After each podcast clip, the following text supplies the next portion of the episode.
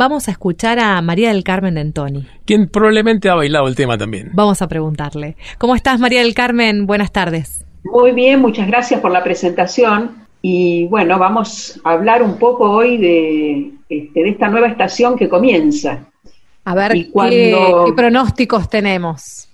Claro, cuando generalmente cuando empieza una nueva estación es cuando la gente más se pregunta y cómo va a ser, cómo viene, esa es la expresión viene seca, viene lluviosa, viene este, calurosa o no. Entonces les quería comentar un poco qué es lo que realmente hay en ese tema y qué es lo que se hace y cómo hay que interpretarlo.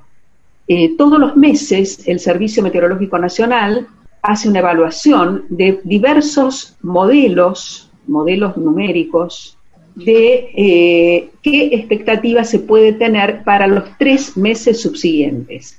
Por ejemplo, ahora salió el informe para septiembre, octubre y noviembre. Esto se hace con un análisis que hace eh, de, estos modelos hechos por profesionales eh, en el tema, que se reúnen y sacan este, algunos consensos sobre lo que se puede esperar. ¿Cuáles son esos consensos y en qué consisten?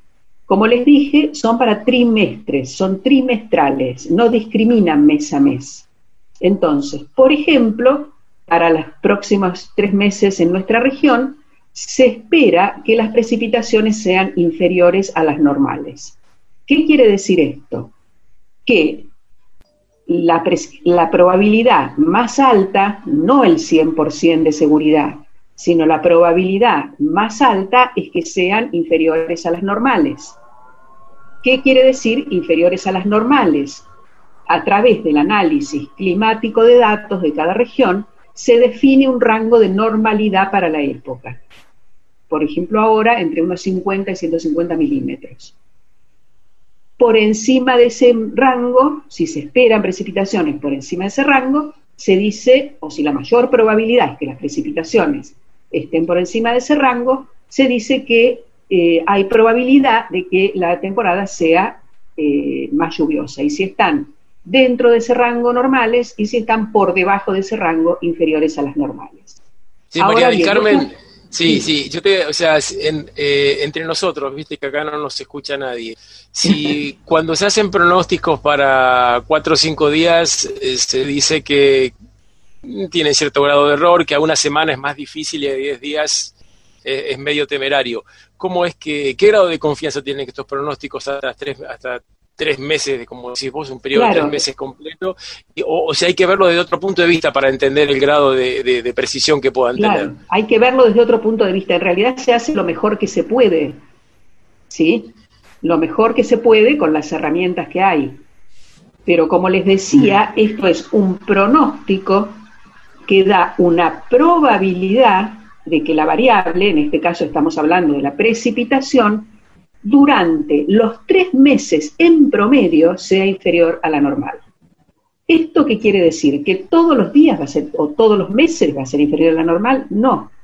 Puede haber un evento de precipitación muy intenso durante un día o dos, donde llueve todo lo que llueve normalmente. O sea, no da una distribución trimestral de la precipitación. Claro, la cantidad acumulada de precipitaciones. La cantidad que va a precipitar probablemente, probablemente, dentro de ese trimestre.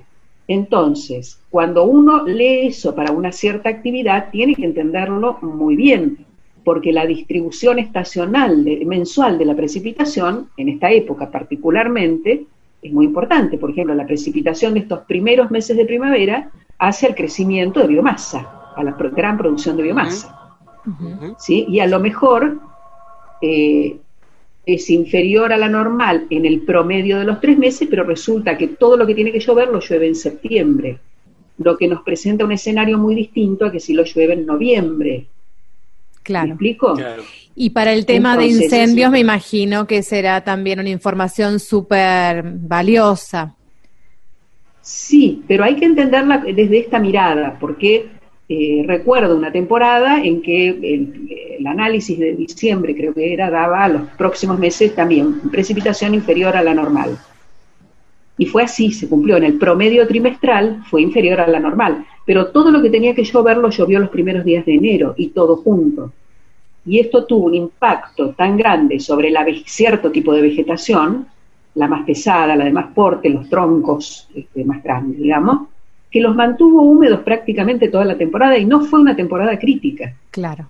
Me imagino que está relacionado con lo que tiene con los famosos fenómenos del niño y la niña, ¿no? sí, en realidad hay patrones climáticos de muy gran escala que afectan prácticamente a todo el globo, que eh, marcan algunas pautas de los meses subsiguientes. Algunas ondas atmosféricas, el niño y otros fenómenos que dan un contexto para que este, las tendencias sean de una manera o de otra. No es tan lineal como niño, lluvia, este, niña, seco, depende en qué región.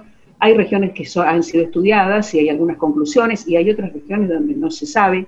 Qué suerte que la tenemos a María del Carmen en el programa para seguir entendiendo todos estos fenómenos tan complejos, ¿no, Héctor? Sí, seguro. Como dije al principio, es, es, una maravilla tenerla con nosotros. Sí, no, al contrario, es un gusto poder estar con ustedes y espero que no sea demasiado complicada la forma que lo, lo expliqué. Les agradezco la oportunidad.